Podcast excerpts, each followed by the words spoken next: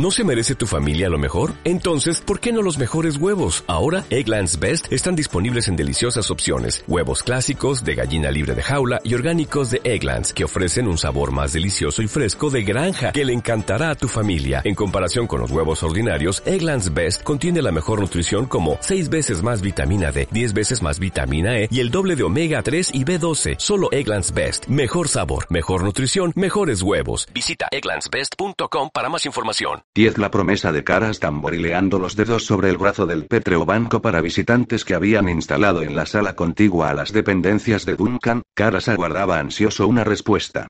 No tardó en recibirla. La puerta se abrió y apareció el rey. Bienvenido, Caras le saludó.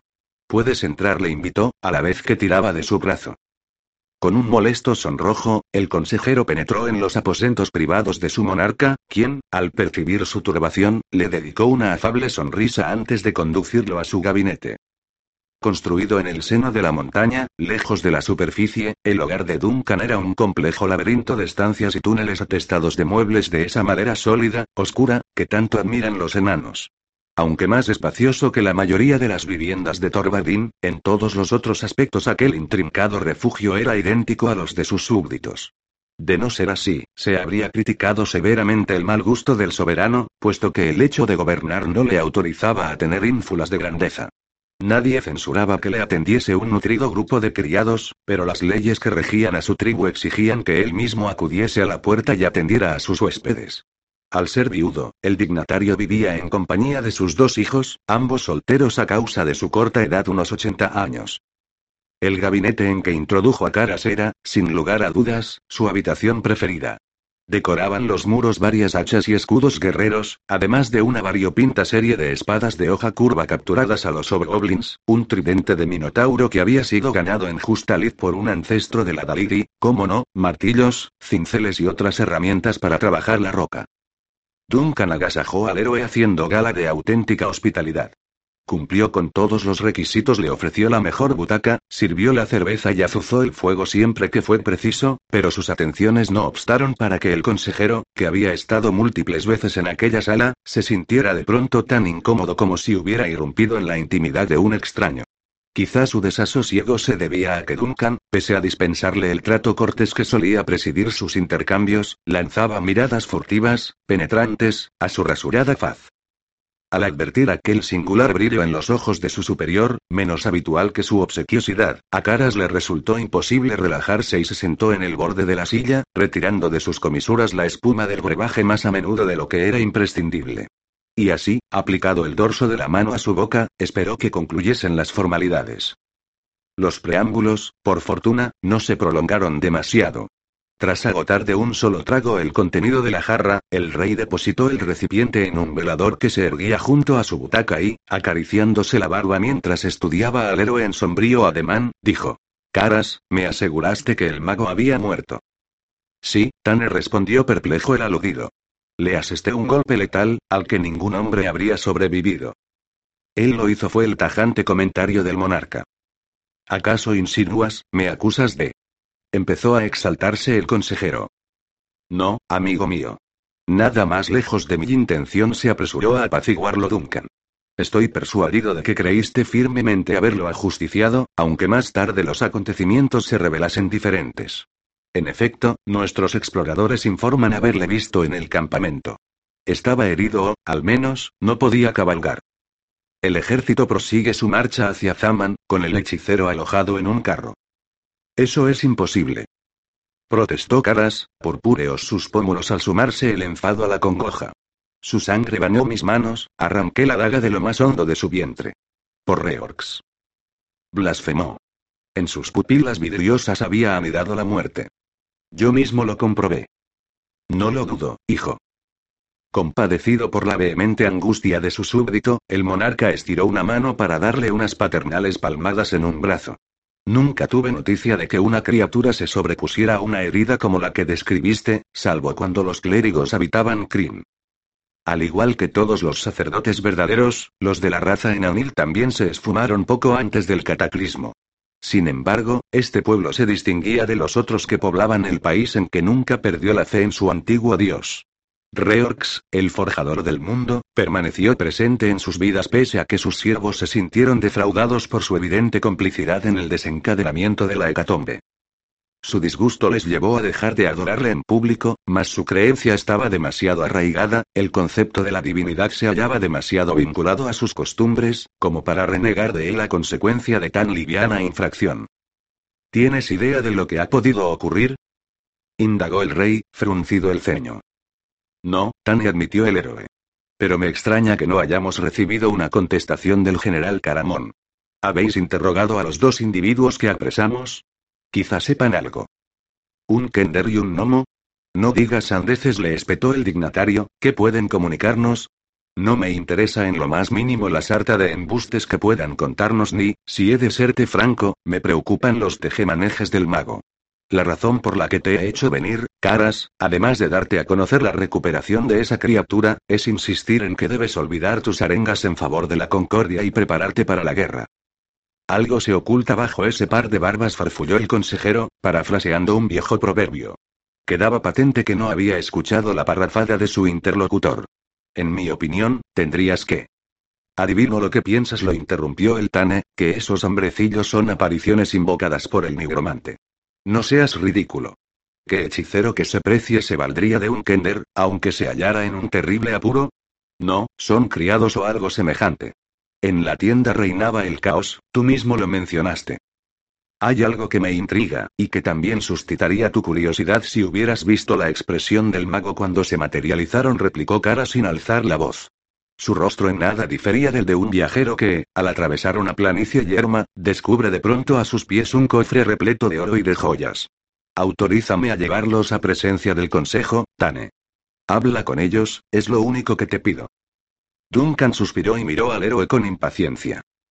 De acuerdo, accedió a regañadientes. Supongo que no me perjudicará. Pero voy a ponerte una condición, agregó, y dirigió a su súbdito una mirada imperiosa, ineludible. En el caso de que resulten infructuosas nuestras pesquisas, rechazarás tus absurdas nociones y te concentrarás en las tácticas bélicas. Será una lucha cruenta, hijo preconizó, suavizado su tono al detectar la pesadumbre que surcaba las acciones de su subordinado. Te necesitamos. Sí, Tane contestó el otro, sumiso. Acepto el compromiso. El monarca llamó a su guardia personal y, de manera abrupta, salió de su morada seguido por caras. El héroe caminaba despacio, absorto en sus meditaciones. Después de atravesar el vasto reino subterráneo, doblando callejas y avenidas, cruzaron en un bote el mar de Hurcán y llegaron al fin a los calabozos. En el primer nivel se hallaban confinados los delincuentes menores, aquellos que habían incurrido en transgresiones, como no pagar sus deudas, mostrarse irrespetuosos con padres o cabecillas, hurtar objetos sin importancia o emborracharse y organizar pendencias. Y también en este plano se encontraban el Kender y el Nono. Al menos, allí les dejaron la noche anterior.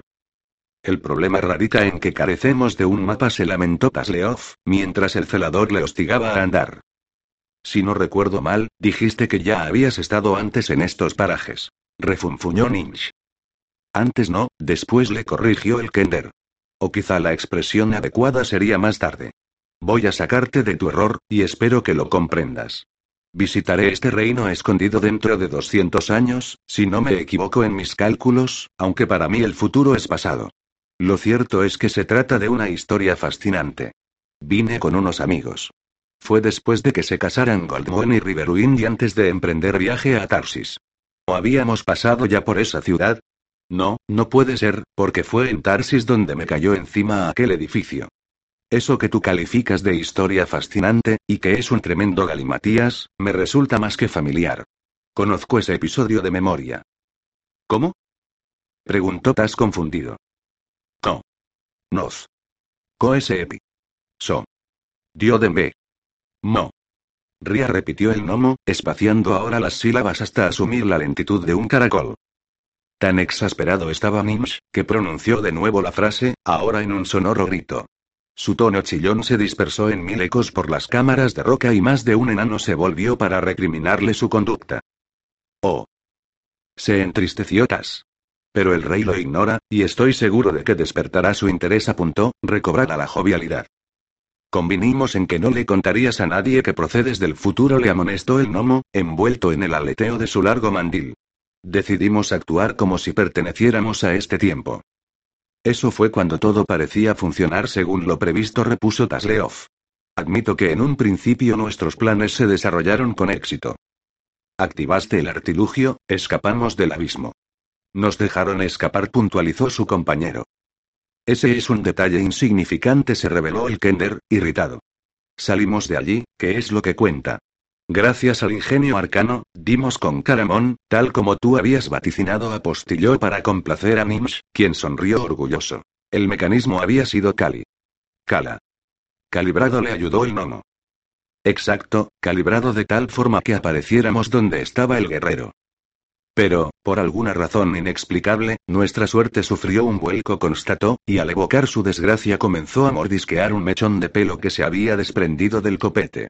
Raistlin ha sido apuñalado, quizás hasta la muerte, y esos soldados nos llevan prisioneros sin darme oportunidad de indicarles que cometen una grave injusticia. En este punto, enmudeció y continuó avanzando en actitud meditabunda. Arrastraba los pies, tan abstraído que ni siquiera se molestó en observar su entorno. Transcurridos unos minutos, alzó la cabeza y expuso a su nuevo amigo el resultado de sus elucubraciones. Lo he pensado meticulosamente, Minch. Sé que es un acto desesperado, al que nunca recurriría por voluntad propia, pero la situación se nos ha ido de las manos y no me queda otra alternativa. Debemos decir la verdad, terminó, con un solemne suspiro. La drástica resolución del Kender no pudo por menos que alarmar al otro hombrecillo, hasta tal punto que se pisó el repulgó del delantal y cayó de bruces al suelo. Los centinelas, que no hablaban la lengua común, levantaron al gnomo y lo transportaron en volandas durante el resto del recorrido. No tardaron en detenerse frente a una descomunal puerta de madera donde otros soldados, que espiaron a los dos cautivos con mal disimulado desdén, tomaron el relevo de los guardianes. Al desajustarse la doble hoja y exhibirse ante los ojos de Tas una vasta habitación, ocupada por varios enanos, el Kender exclamó. Reconozco esta estancia. Será una gran ayuda, masculló Ninch. Es la sala de audiencias, ratificó Tasleof al examinarla. La última vez que entramos aquí, Tanis se mareó. Pertenece a la raza elfa o, para ser más exacto, es una mezcla de elfo y humano, pero en cualquier caso estos recintos cerrados le producen claustrofobia. Ojalá estuviera ahora a mi lado. Añadió, exhalando un nuevo suspiro. A él se le ocurriría una solución. Necesito el consejo de una criatura prudente como él. Los soldados les empujaron al interior de la inmensa cámara y, al hacerlo, pusieron fin a sus disquisiciones. Por lo menos susurró el Kender al oído de su compañero de infortunio, no estamos solos. Nos tenemos el uno al otro. Tasleoth Burfoot se presentó el Kender, haciendo una reverencia al rey de los enanos y repitiendo su saludo frente a cada uno de los tanes que había sentados en la sala, en butacas de piedra más bajas y un poco retiradas respecto al trono de su adalid. Mi amigo se llama Nimshmari. Intentó intervenir el gnomo, que también se había acercado a la asamblea. Nimsh. Vociferó Tas, antes de que se lanzara a recitar su nombre completo. Deja que hable yo le reprendió, al mismo tiempo que le pellizcaba en el costado a fin de combinarlo al silencio. Taciturno, dolido por semejante afrenta, el interpelado obedeció. Tas, del todo ajeno a los sentimientos que había provocado en su compañero, escrutó la estancia con su proverbial entusiasmo. Veo que en los próximos 200 años no se harán reformas en esta Cámara. ¿No habéis planeado cambiar nada, me equivoco? Su aspecto será idéntico salvo por esa grieta que, no, aquella otra. Si no me engaña la memoria, dentro de dos siglos se habrá ensanchado de manera ostensible. Os recomiendo que la rellenéis antes de que. ¿De dónde vienes, Kender? Le interrumpió Dunca con un resoplido. De Solace repuso el hombrecillo, que tuvo que recordarse a sí mismo su determinación de no falsear los hechos. No os preocupéis si no habéis oído hablar de mi patria, ya que todavía no existe. En Istar también ignoraban que ha de construirse esa ciudad, pero a no le importaba. Ninguno de sus habitantes sentía el menor interés por otra urbe salvo la suya. Me refiero a Istar, no a Solace clarificó, consciente de que sus palabras podían resultar desconcertantes. El lugar donde resido habitualmente, es decir, Solace, está situado al norte de Aven, que tampoco figura en los mapas, porque aún no ha sido edificada, aunque, espero que lo comprendáis, se erigirá antes que Solace. El soberano inclinó el cuerpo hacia el insólito narrador, clavó en él una fulminante mirada que más se adivinaba que apreciaba bajo sus hirsutas cejas y denunció. Mientes. No. Se indignó el Kender. Nos catapultamos al pasado utilizando un ingenio mágico que me prestó un. un conocido. Al principio funcionó sin contratiempos, pero cuando me disponía a regresar a mi época, se rompió. Fue un accidente. Yo no tuve la culpa de que fallara. Sea como fuere, sobreviví al cataclismo y acabé en el abismo. Un paraje ingrato, puedo asegurarlo, aunque allí conocí a Ninch y él lo arregló. El artilugio, claro, no el abismo. Es un excelente amigo, continuó en tono confidencial, palmoteando el hombro de su vecino. A pesar de ser un gnomo, todo cuanto inventa funciona. Así que habéis surgido del abismo, recapituló el rey de los enanos, confesión de parte no admite duda. Sois apariciones del reino de las tinieblas. Os invocó el mago de túnica negra y acudisteis, prestos, a socorrerle. Tan asombrosa acusación dejó a Tas sin habla. P, pero. Balbuceó, perdida por un momento la coherencia. Tuvo que hacer una pausa a fin de hilvanar sus pensamientos y devolver el timbre a su voz, nunca me habían insultado con tanta impunidad. Excepto, quizá, cuando en Istar un guardián me tildó de ratero. No imagino a Raistlin convocando a espectros del más allá, ya que no era ese su estilo, más de haberlo hecho os garantizo que no nos habría elegido a nosotros. Y eso me trae a colación. ¿Por qué le mataste de un modo tan brutal? Imprecó a Caras, desbordante de furia. Estoy de acuerdo en que no era una persona bondadosa, e incluso admito que casi me destruyó al hacer que se desarbolara el mecanismo arcano y abandonarme a mi suerte poco antes de que los dioses arrojaran la montaña ígnea, mas su desconsiderado acto no significa que no fuera una de las criaturas más sabias que nunca pisaron Kryn. No te hagas el desentendido, fantasma. Sabes de sobra que tu mago no ha muerto, le espetó Duncan. No soy un tantas. ¿Dices que no ha muerto? Rectificó, al tomar cuerpo en su mente la revelación que el monarca acababa de hacerle, ¿de verdad? Insistió, iluminadas sus facciones, ¿no sucumbió a tu puñalada, a la ingente pérdida de sangre? El artífice de tal prodigio no pudo ser otra que Crisanía aseveró, después de recapacitar unos segundos. ¿La bruja? Indagó Caras, hablando casi para sus adentros, mientras los tanes murmuraban entre ellos. Aunque en ocasiones se comporte de un modo frío, impersonal se reveló Tas, no te autorizo a usar tan horrendo apelativo en mi presencia. No tienes derecho a menospreciarla, después de todo es una hija venerable de Paladine. ¿Insinúas que esa mujer es una sacerdotisa? Se mofaron los cabecillas enaniles, incapaces de creer tan descalabrado argumento. Ahora ya conoces la respuesta, comentó el adalid a su consejero, desviada la vista de aquel hombrecillo que no cesaba de urdir patrañas. Brujería. Cierto, Tane se resignó caras. Pero. ¿Por qué no me dejáis libre? interrumpió el Kender. Desde que me apresasteis no he hecho otra cosa que intentar convenceros de vuestra equivocación. Debo conferenciar con Caramón sin demora. Esta última frase provocó una reacción inmediata en la asamblea. Los representantes de los clanes, que todavía cuchicheaban entre ellos, enmudecieron. ¿Es que conoces al general Caramón? inquirió Caras. ¿General? Tas no salía de su pasmo, caramba. Tanis estará encantado cuando se entere y Tika estallará en carcajadas. Su esposo general. Por supuesto que conozco acá. Al general Caramón repitió de nuevo para seguir la corriente, a la vez que el arrugado ceño de Duncan le impulsaba a reanudar su relato. Es mi mejor amigo. Ninch y yo hemos venido en su busca con el único propósito de activar el ingenio y llevarlo a casa. Estoy persuadido de que él se encuentra de disgusto, así que el gnomo ha recompuesto el mecanismo de forma que pueda trasladar a más de una persona. ¿Qué hogar es ese?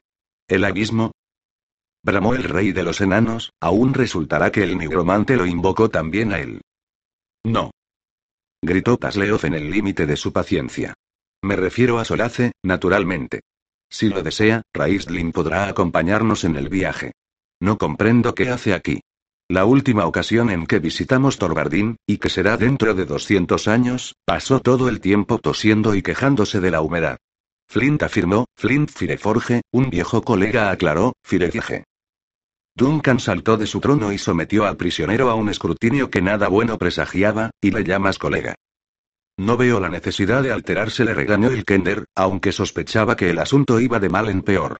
Flint tenía sus defectos, sobre todo aquella manía de protestar por cualquier nimiedad o acusarme de robar objetos, como el famoso brazalete, cuando mi única intención era restituirlos a su dueño, pero no hay motivo para encolerizarse. Fireforge persistió el monarca es el adalí de nuestros enemigos. Y no finjas ignorancia. De nada te servirá. No finjo. Porfiotas con creciente disgusto, ¿cómo iba a saberlo, si no he tenido oportunidad de averiguar lo que está ocurriendo? En cualquier caso, debe tratarse de otro Fireforge, determinó tras una breve meditación. Faltan unos 50 años para que nazca Flint. Quizá tu adversario sea su padre. Raistlin opina. Otra vez ese nombre. Rugió el rey de los enanos, ¿quién es Raistlin? No me prestas atención, se lamentó el Kender, y clavó en el demandante una mirada llena de reproche. Raistlin es el mago, el hechicero contra cuya vida atentasteis. El que había de morir pero no murió porque le curó la sacerdotisa. Ese ser maléfico no se llama Raistlin, sino Fiscandantilus. Duncan volvió a acomodarse en su asiento mientras interponía esta rectificación y permaneció callado largos minutos, en los que espió tenazmente al cautivo a través de su enmarañado ceño. Resumamos, declaró al fin. Lo que pretendes hacer es transportar a ese nigromante, que ha sido sanado por una sacerdotisa en una época en que todos los clérigos han desaparecido del mundo, y a un general que, según tú, es tu mejor amigo, a un lugar que no existe, para reuniros con mi más enconado rival, que aún no ha nacido, utilizando el artilugio infalible recalcó este adjetivo de un homo. Exacto. exclamó Tas en actitud de triunfo. Salvo en un pequeño detalle, que renuncio a explicar por qué no afecta a tus conclusiones, añadió al evocar la imagen del fallecido Flint. Convendrás conmigo en que se aprende mucho escuchando. Guardias, llevaoslos. Ordenó el mandatario a los soldados que custodiaban a los dos hombrecillos. Giró entonces la faz hacia Caras y le dijo: Empeñaste tu palabra. Preséntate en la sala del consejo dentro de media hora para ultimar los preparativos de la guerra. Pero, Tane, si es cierto que conoce al general Caramón. No hay peros que valgan. Dijo el monarca indignado. El conflicto es inevitable, y tu noble cháchara contraria al sacrificio de nuestros congéneres no impedirá que estalle. O sales al campo de batalla o escondes ese rostro rasurado que a todos nos avergüenza en las mazmorras, junto a los traidores de nuestro pueblo. Elige, o la lealtad o los de War. Es a ti a quien sirvo, Tane contestó el consejero, contraídos sus rasgos. Con mi vida si es preciso. Recuérdalo en todo momento, le exhortó Duncan. Y, para evitar que tus delirios te induzcan a ejecutar planes contrarios a mi voluntad, quedarás confinado en tus aposentos salvo cuando celebremos reuniones en la cámara. Además, los prisioneros. Señaló a Tassinim serán encerrados en un rincón seguro, de manera que su paradero se mantenga en secreto hasta que concluya la guerra. Cualquiera que contravenga mi mandato será condenado a muerte.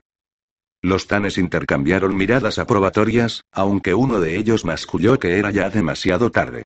Se levantó acto seguido la sesión y los centinelas agarraron por el pescuezo a los interrogados para retirarlos de la estancia. He dicho la verdad, proclamó Tas, forcejeando en la zarpa de sus aprehensores. Me figuro que toda esta historia os habrá parecido algo inverosímil, pero es solo porque no estoy acostumbrado a tanta sinceridad. Concédeme tiempo y adquiriré soltura. Dasleod nunca habría imaginado que fuera posible descender tanto bajo la superficie de la Tierra. Recordó que en una ocasión Flint le había explicado que Reorx vivía en cimas profundas, desde donde fraguaba el mundo con su hacha y un misterioso mazo. Debe de ser una criatura amena y alegre ese dios de los enanos masculó, temblando hasta que le rechinaron los dientes mientras los guardianes los conducían por lóbregos vericuetos. Si se ha aposentado en estos parajes, al menos podría haberlos caldeado un poco. Confía en la sabiduría en Anil, le susurró Ninch. ¿Cómo? El Kender tenía la sensación de haber pasado el último tercio de su vida iniciando cada parlamento que sostenía con el gnomo por la fórmula ¿cómo? He dicho que confíes en la sabiduría en Anil, repitió este con un grito estentóreo. En lugar de construir sus casas en los volcanes activos, los cuales, aunque altamente inestables, constituyen una estupenda fuente de calor, lo hacen en las montañas muertas. A veces me cuesta creer que seamos primos, apostilló, y meneó la cabeza en ademán negativo. Tas no contestó, enfrascada su mente en otras cuestiones más apremiantes. ¿Cómo saldremos de esta? ¿A dónde iremos si conseguimos escapar? ¿A qué hora van a servirnos la cena? Se preguntó si bien, dado que no parecía haber respuesta a tan intrigante incertidumbre incluida la del alimento, el hombrecillo se encerró en un abatido silencio. Por fortuna, durante el trayecto se produjo un episodio emocionante, que tonificó al Kender. En un punto del recorrido tuvieron que ser arriados a lo largo de un rocoso túnel vertical, que había sido horadado aprovechando una brecha de la roca. Para descolgarlos utilizaron una canasta denominada ascensor, palabra de origen nomo según Nimsh, y Tas comentó que aquel término resultaba un tanto inapropiado cuando lo que hacían era bajar, no ascender. La pequeña aventura del ascensor tuvo el don de despertar el interés de Tasleov, quien decidió que, como de momento no había de hallar solución a sus múltiples problemas, era mejor no perder el tiempo en devanarse los sesos y estudiar su entorno. Así pues, disfrutó del viaje en el artilugio a pesar de que, en algunos lugares particularmente escabrosos, la desvencijada cesta manipulada por musculosos enanos, que tiraban de los largos cabos de cuerda mediante ingeniosas poleas rebotó en los aserrados cantos de piedra, zarandeando a sus ocupantes e infligiéndoles cortes y magulladuras en todo el cuerpo. Tales incidentes fueron en realidad un acicate dentro de la monotonía del periplo, más aún porque los guardianes que escoltaban a los dos cautivos mostraban el puño cerrado e imprecaban en lengua enanil a los encargados de la cuerda siempre que se estrellaban. En cuanto al gnomo, la experiencia le excitó hasta lo impensable.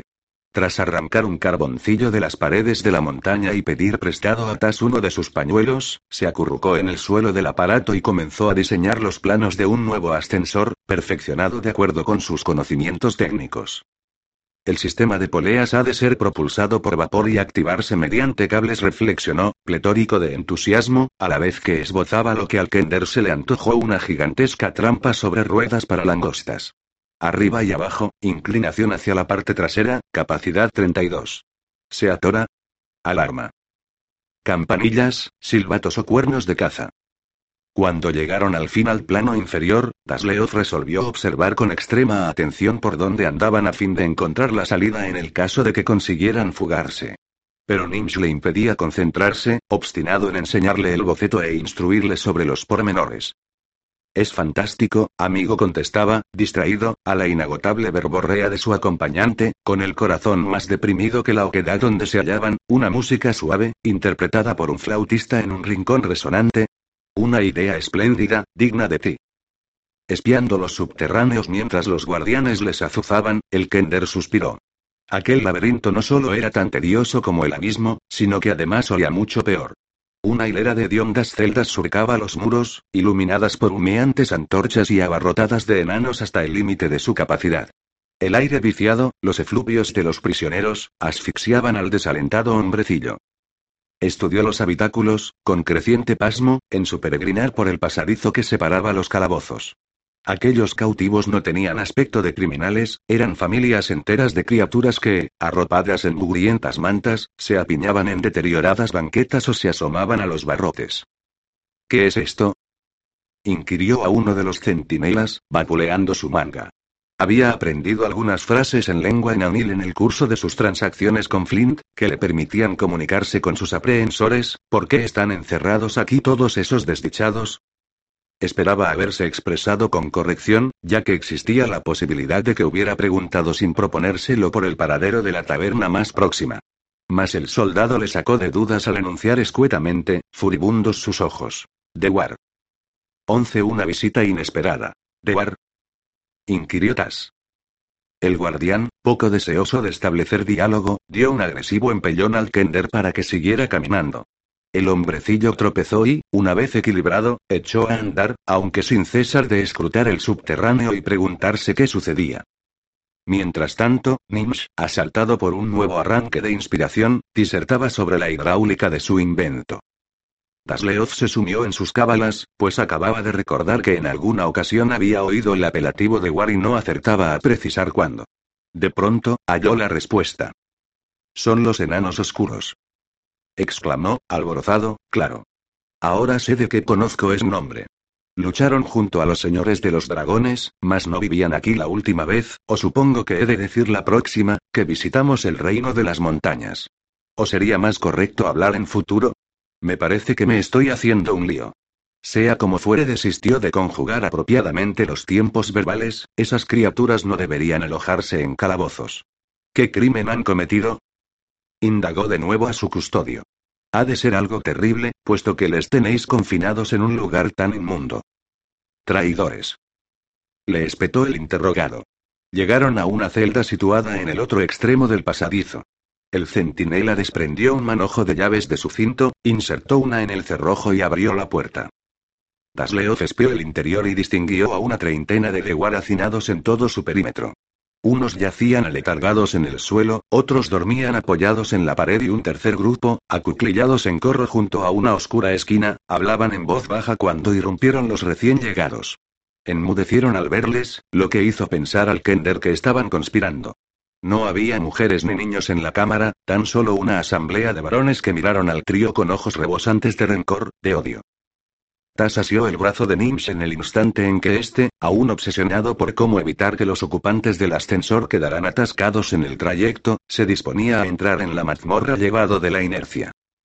Bien, bien se encaró Tasleoth con el soldado sin soltar al gnomo, al que había arrastrado hasta detrás de su espalda. Ha sido un periplo muy instructivo, te lo aseguro. Pero ahora he de rogarte que nos devuelvas a nuestro calabozo que era, sin lugar a dudas, más aireado y espacioso que este cuchitril. Si lo haces te prometo que mi compañero y yo nos abstendremos de realizar excursiones no autorizadas por tu ciudad, aunque se trata de un lugar de lo más interesante y a ambos nos gustaría explorarlo. El enano, por toda respuesta, arrojó al Kender al centro de la estancia, con tal violencia que éste cayó despatarrado. Haz el favor de decidirte, reconvino el gnomo a su amigo, a la vez que salía catapultado detrás de él, ¿nos vamos o nos quedamos? Creo que no tenemos elección, susurró Tas, descorazonado. Tomó asiento y estudió a los de War, que observaban en silencio a los dos nuevos prisioneros. Los ecos de las pisadas de los guardianes en retroceso resonaron en el corredor, acompañados por las obscenidades y amenazas que les dedicaban desde las celdas circundantes. Hola saludó el hombrecillo a los mugrientos enanos cuando se hubieron disipado los retumbos. Su tono era cordial, pero no les tendió la mano. Me llamo Tasleoth Burfoot y este es Nimsh, un colega. Ya que por lo visto hemos de convivir en este agujero, será mejor que os presentéis y hagamos lo posible para que reine la concordia. Pronunciadas estas palabras, Tas se incorporó y ojeó, desconfiado, a un individuo que también se había puesto de pie y avanzaba hacia ellos. Se trataba de un enano de considerable estatura, cuyo rostro era apenas visible bajo el tupido velo de su barba y melena. Esbozó una aviesa sonrisa y una hoja de cuchillo refugió en su mano, un arma surgida de la nada que blandió con aire bravucón mientras se encaminaba hacia el espantado hombrecillo. Tas, al sentirse acorralado, reculó hasta que el ángulo de los muros obstaculizó sus movimientos. ¿Quiénes son estas personas? Vociferó Nimsh, que le había seguido inmerso en sus cálculos y al fin se percataba del sombrío cubil donde habían ido a parar. Sin darle opción a contestar, el de War agarró al infortunado Tas por la cerviz y aplicó el cuchillo a su garganta. Ahora sí que mi muerte es inminente, recapacitó el agredido. Flynn debe de estar carcajeándose. La afilada hoja surcó el aire en dirección a su presa, pero, con gran asombro por parte del Kender, tan solo rozó su piel. No era su sangre lo que quería el atacante, sino sus saquillos. Con mano experta, el fornido enano sesgó las correas que los sujetaban a su hombro y las sagradas pertenencias del hombrecillo se desplomaron en su derredor. Todos los de War se arrojaron en tropel sobre las bolsas, provocando un caos en el angosto recinto. El enano del cuchillo se apoderó de tantos objetos como pudo, sin reparar en medios o, expresado con más exactitud, repartiendo puntapiés y tajos entre quienes osaban arrebatarle alguno. A los pocos segundos, no quedaba ni un solo tesoro en el suelo. Satisfecho de su hazaña, el ladrón se sentó y guardó ávidamente las bagatelas recogidas en los saquillos, que también obraban en su poder. Se había adueñado de un auténtico botín y no estaba en su ánimo compartirlo, si bien nada hizo para conseguir las escasas piezas que los otros obtuvieron en el forcejeo. Tras una breve inspección, regresó a su parcela, donde sus secuaces extendieron sobre la roca el fruto de su rapiña. Dasleoth se acomodó en un frío rincón. Aunque emitió un suspiro de alivio, no pudo por menos que preocuparse al presentir que, cuando se hubiera agotado el atractivo contenido de las bolsas, aquellas criaturas concebirían la brillante idea de registrarles a ellos. Y será mucho más fácil manejarnos si antes nos convierten en cadáveres. Masculló. No obstante, un súbito pensamiento cruzó su mente. Nimsh le invocó con acento apremiante, ¿dónde está el ingenio mágico? El gnomo tanteó uno de los bolsillos de su mandil estaba vacío. Hurgó acto seguido en otro, palpó algo duro, se apresuró a sacarlo a la escasa luz y, comprobando que no eran sino una doble escuadra y un carboncillo, volvió a meterlos en su lugar. Analizaba Tas la posibilidad de estrangularle cuando el hombrecillo, iluminada su faz por una sonrisa de triunfo, introdujo la mano en su bota y le mostró el artilugio. Durante su último periodo de confinamiento, Nims había logrado encajar y doblar los componentes móviles del artefacto de tal manera que, ahora, había reasumido la forma de un colgante común, insignificante, en lugar de exhibirse como el intrincado y bello cetro en que se metamorfoseaba al extenderlo. Manténlo oculto le advirtió el Kender. Examinó a los de War y constató que estaban muy atareados distribuyendo sus posesiones, así que procedió a exponer su plan. Este artefacto nos liberó del abismo, Nimsh, y nos llevó junto a Caramón porque, según me contaste, solo podía Kabi calibrarse de tal suerte que nos condujera a presencia de la persona a quien se lo había entregado Parsalian. Sin embargo, dada nuestra actual situación lo que quiero no es viajar en el tiempo, sino dar un pequeño salto. Si mi amigo el guerrero se ha erigido en general de este famoso ejército, no puede estar lejos. ¿Crees que el ingenio nos conduciría de nuevo a su lado a través del espacio? Una excelente sugerencia. Le aplaudió el nono. Pero has de concederme unos minutos para reajustarlo. Demasiado tarde. El Kender notó que alguien le tocaba en el hombro y, sin acertar a contener un respingo, giró la cabeza con los rasgos endurecidos en una expresión que esperaba se le antojase a su adversario la de un asesino implacable. Al parecer, adoptó el rictus correcto, pues el Dewar que le había abordado retrocedió lleno de pánico y levantó los brazos a fin de protegerse. Tras comprobar que se enfrentaba a un enano joven y de apariencia desvalida, poseedor además de una rara cordura que le distinguía de otros miembros de su raza, Dasleoth se relajó. El desconocido, por su parte, comprendió que el Kender no iba a devorarlo y bajó la guardia. ¿Qué es lo que deseas? Le interrogó Tas en lengua enanil. Ven conmigo, le instó el otro. Reforzó sus palabras con un gesto por el que le invitaba a seguirle, pero, al ver que el Kender fruncía el entrecejo, señaló un punto recóndito de la celda y avanzó unos pasos en aquella dirección. Quédate aquí, Nimsh dijo el hombrecillo a su compañero, levantándose con mucha cautela. El gnomo ni siquiera le oyó, concentrado como estaba en manipular y cambiar las posiciones de los diversos mecanismos que configuraban el artilugio arcano. Sabedor de que no había de abandonar su tarea, Tas desistió y caminó en pos del Dewar. Quizás este individuo ha descubierto una vía de escape, cabiló. A lo mejor ha cavado un túnel. Cuando el Kender lo hubo alcanzado en el centro de la cámara, el enigmático personaje se detuvo y extendió el índice hacia una losa donde se recortaba un curioso fardo. ¿Puedes ayudarme? Le suplicó esperanzado. No divisó Tas ningún pasadizo secreto, sino a un deguar acostado sobre una manta. El yaciente tenía el semblante bañado en sudor, el cabello empapado y su cuerpo temblaba en convulsiones espasmódicas. Frente a tal espectáculo, el hombrecillo se agitó en un irrefrenable escalofrío. Después de observar el resto de la estancia, clavó de nuevo los ojos en el joven y meneó la cabeza para significarle su impotencia.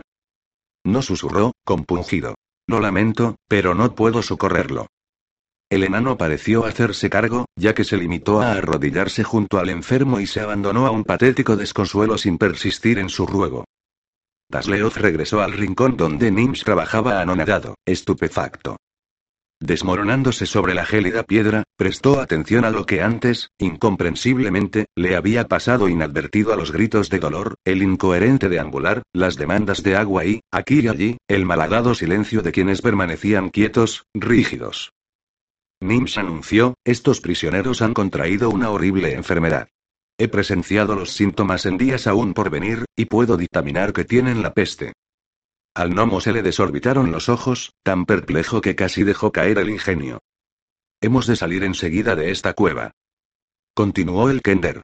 En mi opinión, solo hay dos alternativas o nos traspasan con una daga, lo que, aunque interesante, presenta ciertos inconvenientes, o sucumbimos a una muerte lenta y tediosa a consecuencia de la plaga. No te apures. Estoy persuadido de que funcionará, le reconfortó el aludido sin cesar de dar vueltas al falso colgante. El único problema es que podría devolvernos al abismo. Hay destinos peores, se conformó Tas. Resulta un poco difícil adaptarse, y temo que sus moradores no nos recibirán con aclamaciones de júbilo, pero merece la pena intentarlo. De acuerdo. Engarzaré esta última joya. No oses tocarla. Tan vehemente prohibición hizo que ambos hombrecillos se incorporasen como movidos por un resorte. La había pronunciado una voz familiar, y su tono imperioso, inapelable, paralizó al gnomo con el artilugio aferrado en su mano.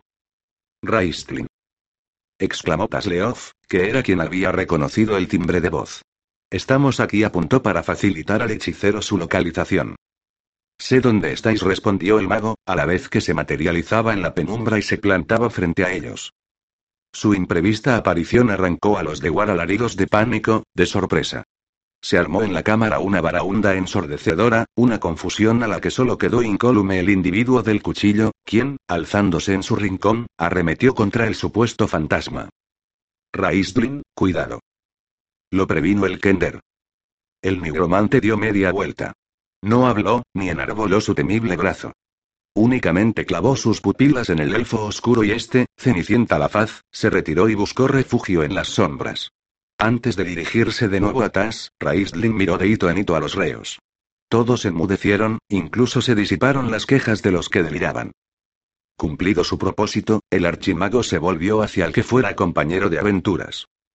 Estoy encantado de verte, se regocijó Tasleov, superada la primera vacilación frente al portento que acababa de realizar.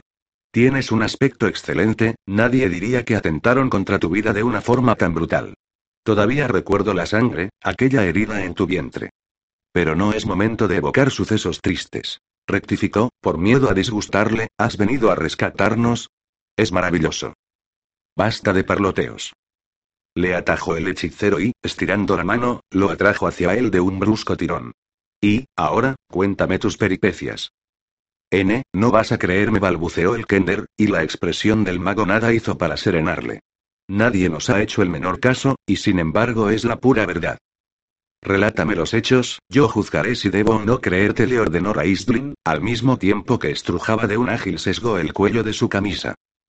Te complaceré, contestó el hombrecillo, medio asfixiado. Aunque no olvides dejarme respirar entre las parrafadas, de lo contrario no podré terminar, después de que me dieras el ingenio en instar traté de impedir que sobreviniera el cataclismo. Este dichoso artefacto se rompió, ya que, por algún extraño azar, y conste que no pretendo hacerte reproches, te equivocaste al impartir tus instrucciones. Fue un acto deliberado, no un error, le corrigió el mago. Adelante, soy todo oídos. Me gustaría, pero me falta el resuello y es difícil articular las frases en estas condiciones. El mago aflojó un poco la garra, lo justo para que pudiera proseguir. Gracias, susurró el Kender, ¿por dónde iba?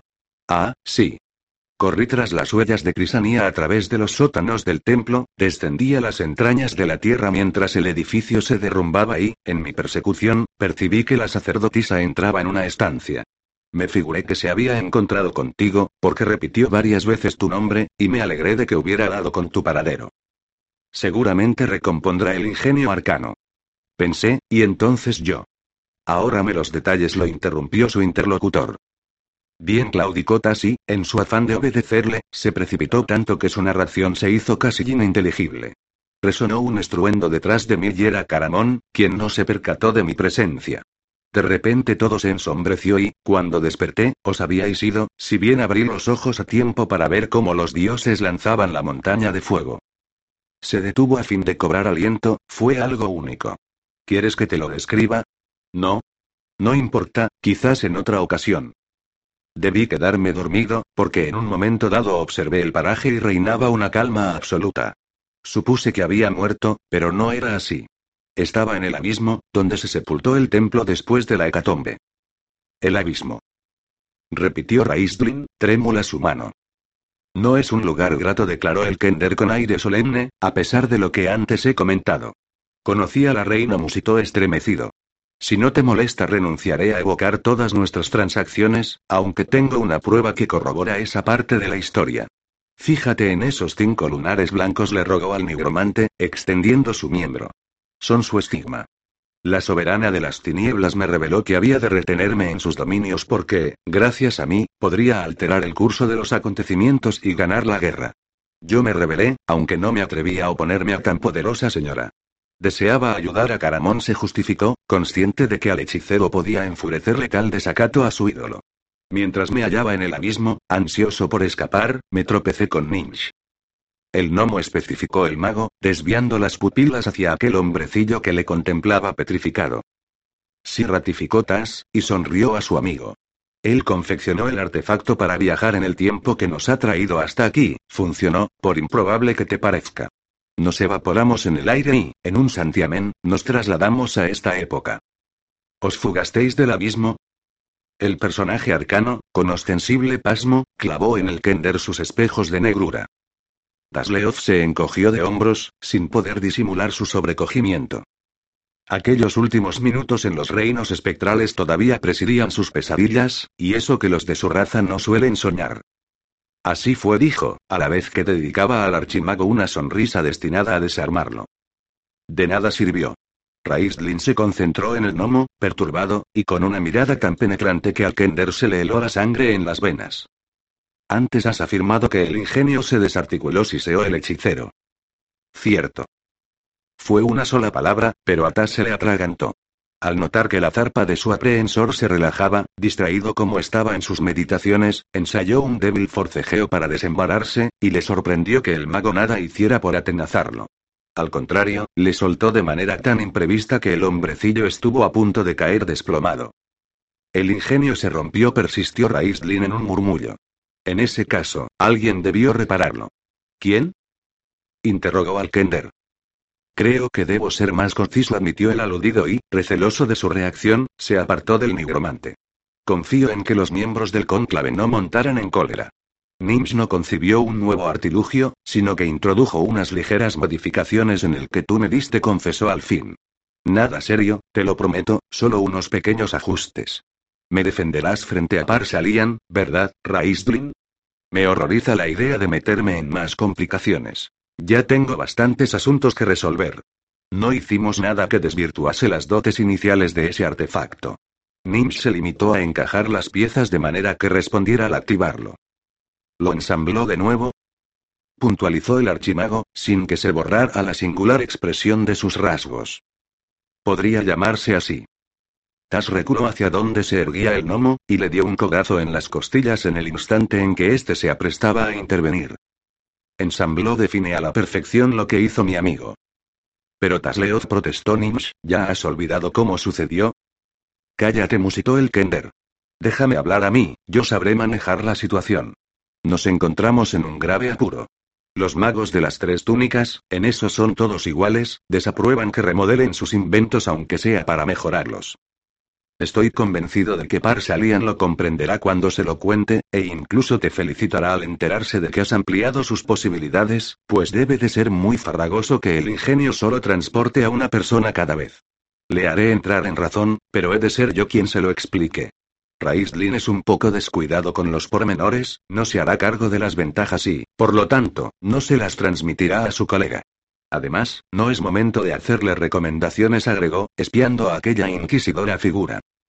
Nimsh imitó a su compañero y, sensible al ominoso mensaje que destilaban los iris del hechicero, se apretujó contra él como si fuera un escudo salvador. Tengo la impresión de que no le caigo bien, leo en sus ojos una profunda aversión hacia mí, comentó el gnomo. Se comporta así con todo el mundo, le tranquilizó Tas. Ya te acostumbrarás. Sucedió a estos intercambios un silencio sepulcral, que aún se hizo más patente al rasgar su manto el gemido discorde de un agonizante. Tas miró incómodo a los de Wari, de un modo instintivo, estudió también al callado mago quien, de nuevo, había centrado su atención en el gnomo con la preocupación dibujada en su macilenta faz. Eso es todo lo que puedo decirte, Raistlin continuó el Kender en voz alta, dirigiendo una nerviosa mirada a los apestados, ¿por qué no salimos de este hediondo calabozo? ¿Nos teleportaremos mediante la magia? ¿Invocarás uno de aquellos hechizos tan divertidos que usabas en Istar? Dame el ingenio fue la lacónica respuesta, o evasiva, del archimago. Debido quizás a la actitud del nigromante, que parecía enajenado y al mismo tiempo delataba una aviesa determinación en las arrugas que se habían formado en las comisuras de sus labios, o quizás a la humedad del corrompido ambiente, Tas se agitó en un escalofrío. Nimsh, que sostenía en su palma el artilugio, consultó a su amigo con los ojos. Permíteme que lo conserve un tiempo, le pidió el Kender. No lo extraviaré, te lo prometo. Dámelo. Fue una orden tajante, irrevocable, pese a no sobrepasar en volumen a un quedo susurro. Será mejor que se lo entregues, Nimsh aconsejó Tasleoth a su indeciso compañero. Tragó saliva de nuevo, y reparó en el amargo sabor que ésta dejara en su boca. El gnomo parpadeó, mas no hizo ningún otro movimiento. Era obvio que se resistía a obedecer, que se hallaba en una total ignorancia de lo que ocurría y este hecho le impulsaba a cuestionar la resolución del Kender. No te inquietes, le dijo Tas, tratando de sonreír aunque se habían agarrotado los músculos de su faz. Raistlin es amigo mío, guardará ese valioso objeto en un lugar seguro. Sin saber aún a qué atenerse, el hombrecillo se encogió de hombros y avanzó unos pasos para depositar el artilugio en la mano que el mago le tendía. El colgante parecía un avalorio carente de interés bajo la luz de la única antorcha de la celda, pero Raistlin lo trató con suma delicadeza. Tras examinarlo unos segundos, lo deslizó en uno de los bolsillos secretos de su atavío. Acércate, Tas invitó acto seguido al Kender. Nimsh se hallaba aún plantado frente al hechicero y se empecinaba en contemplar, con palpable consternación, los pliegues tras los que se había esfumado su tesoro. Asiéndole por los tirantes del mandil, Tasleoth le separó de tan poderoso rival y estrechó su mano. Estamos a punto, Raistlin anunció, entusiasmado, un estallido y abandonaremos las mazmorras. Caramón va a llevarse un susto mayúsculo. Te he dicho que vengas aquí, le reprendió el nigromante con voz fría, desapasionada, y los ojos prendidos del gnomo. No pensarás dejarle aquí, ¿verdad? Se le encaró el Kender, a la vez que soltaba a su compañero y daba un paso hacia él. Si esos son tus designios, prefiero quedarme. No te ofendas, pero Nims me necesita para salir de este atolladero y presentar a los enanos el proyecto de un ascensor mecánico que ha diseñado. Raistlin estiró la mano, agarró a Tasleoth por el brazo y lo atrajo hacia su cuerpo. No, no voy a dejarle a su suerte, le aseguró, magnífico. Nos conducirá a ambos junto a Caramón. La magia es una fuente inagotable de sensaciones. Verás cómo te gusta, arengó el Kender al gnomo, con un esbozo de sonrisa distorsionado por el dolor que le infligían los dedos del hechicero clavados en su piel. Aquel intento de infundir ánimos a su colega no fructificó. Al atisbar las facciones de Nimsh, que denotaban un patético desconcierto, una incertidumbre que su manera de estrujar el pañuelo de Pasleoth no hacía sino subrayar, este último trocó su alegría en compasión e hizo ademán de aproximársele. Pero Raistlin se encargó de reprimir su gesto. Vamos, Nism, no pongas esa cara. Imploró Tas, resignado. Raistlin es amigo mío, ya te lo he di. El archimago soltó el brazo de su cautivo para sujetarlo del cuello de la camisa con una mano, y con la otra señaló al gnomo y comenzó a entonar un cántico. Astkiran Kair. Un terror sin precedentes invadió al Kender, que había oído aquellos versículos en multitud de ocasiones. No, Vociferó, angustiado, y buscó a Raistlin con la mirada, no, te lo suplico. Volvió a gritar, balanceándose para golpearse y forcejeando a la desesperada. Gardum Sotarn, su Halaran concluyó el otro, indiferente a la criatura que se debatía en sus garras. El aire se partió, se quebró en cristales sibilantes y el indefenso Tas tuvo que asistir, impotente, a la creación arcana de aquellos familiares relámpagos de fuego, que, brotados de los dedos del hechicero, habían de fulminar a su desdichado oponente. El flamígero proyectil se incrustó en el pecho de su víctima, con tal energía que Nim salió despedido hacia atrás y se estrelló contra el muro.